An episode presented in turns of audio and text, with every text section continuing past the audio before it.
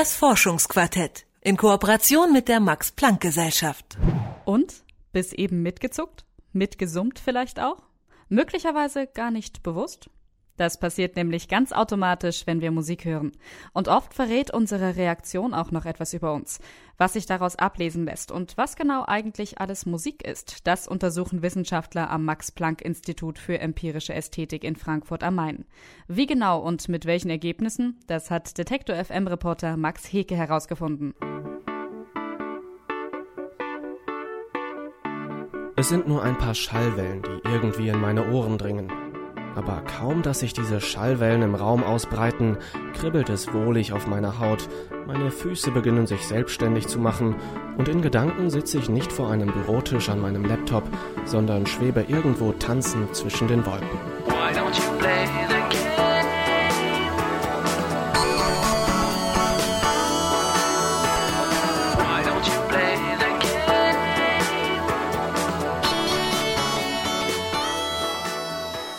Ohne Musik wäre das Leben ein Irrtum, wusste der Philosoph Friedrich Nietzsche.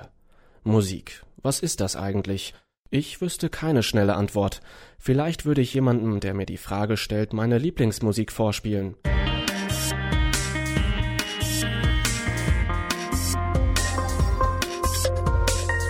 Dann würde ich sagen, das ist Musik. Die Musikforscherin Melanie Wald-Vormann hat es da nicht so leicht. Als Wissenschaftlerin versucht sie natürlich allgemeine Aussagen über ihren Forschungsgegenstand zu treffen. Ich würde sagen, Musik ist das, was Menschen als Musik bezeichnen. Wenn man es etwas äh, spezifischer definieren wollte, würde man sicherlich sagen, es sind irgendwie Klangfolgen, die Menschen herstellen, bewusst mit dem Ziel, dass sie um ihrer selbst willen gehört werden. Also nicht ein akustisches Signal wie eine Sirene eines Krankenwagens, sind auch vom Menschen hergestellte Klangfolgen, aber die haben Zweck, die haben eine kommunikative Funktion, die sind ein Symbol. Bei Musik geht es darum, dass man sie um ihrer selbst willen hört. Nach ihrer Definition ist Musik also etwas Menschliches und Menschengemachtes. Da fangen die Schwierigkeiten allerdings schon an. Denn gleichzeitig soll Musik ja auch das sein, was Menschen als Musik bezeichnen.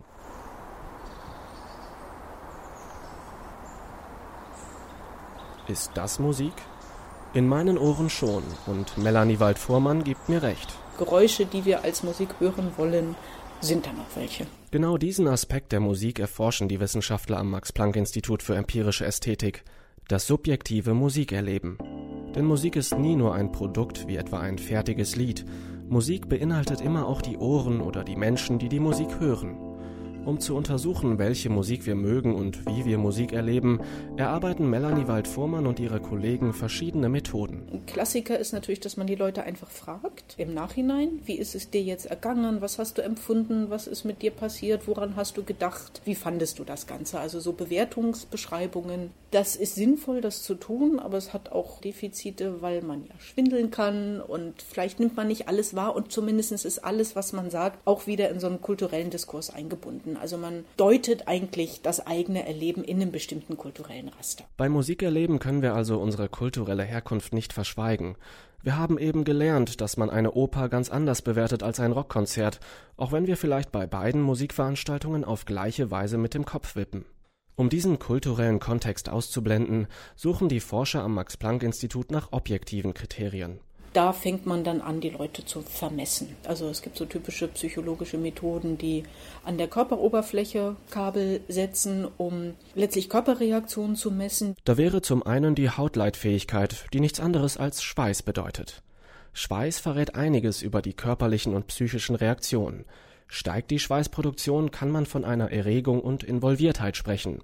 Sinkt die Schweißproduktion, geht man von Beruhigung und Entspannung aus. Dann gibt es natürlich den Herzschlag, das wissen wir, der reagiert immer auf Musik. Musik ist halt auch einfach ein physikalischer Stimulus. Das ist ja kein reines Gedankengebilde, das ist einfach physikalisch da.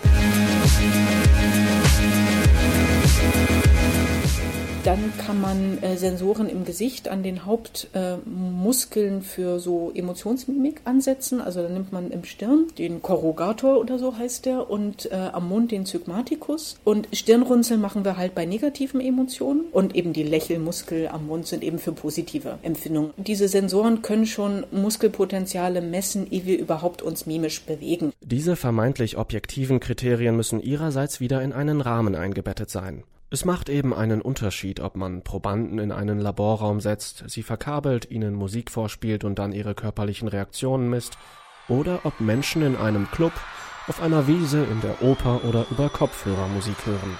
Das Setting ist ein entscheidender Faktor für unser Musikerleben.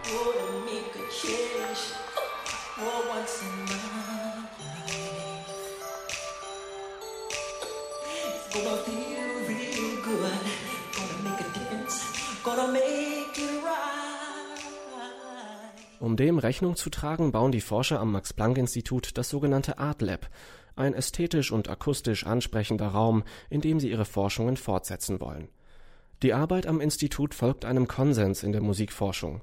Musik verrät sehr viel über eine Person. Ja, ich glaube, man kommt da ziemlich weit und in einer ganz verschiedenen Art und Weise von Eigenschaften. Also es ist ja auch etwas, was im Alltag gang und gäbe ist. Bei Dates fängt man damit an, sich kennenzulernen, indem man über Musikgeschmack spricht, offenbar, weil man der Meinung ist, sowohl man selbst kann viel über sich sagen, über den, in Form des eigenen Musikgeschmacks, als auch man kann über das Gegenüber was lernen. Einerseits lernt man was über die soziale Herkunft und Zugehörigkeit und Selbstverortung einer Person. Und andererseits lernt man vielleicht etwas über so individuellere psychologische Eigenschaften. Für meine Recherche habe ich in meinem Musikarchiv gewühlt und nach Liedern und Mixsets gesucht, die mich früher begleitet haben und von denen ich einige noch immer sehr regelmäßig höre.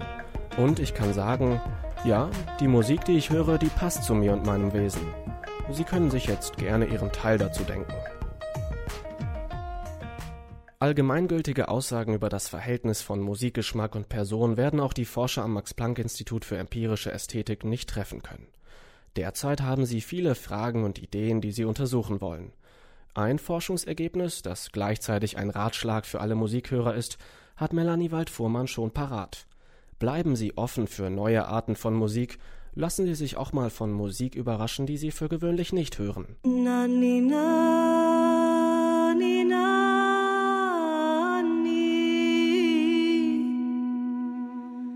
kann man selber entscheiden, so, was passt mir jetzt? Wer bin ich musikalisch und kann auf einer viel besseren Grundlage heraus diese Entscheidung treffen.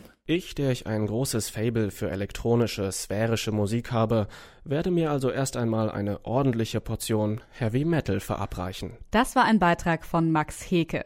Wenn eines der Lieder darin ihre Schweißproduktion angeregt oder ihre Füße zum Wippen gebracht haben sollte, dann schauen Sie nochmal auf unserer Website vorbei. Auf detektor.fm gibt es eine Liste aller Titel. Das Forschungsquartett in Kooperation mit der Max Planck Gesellschaft.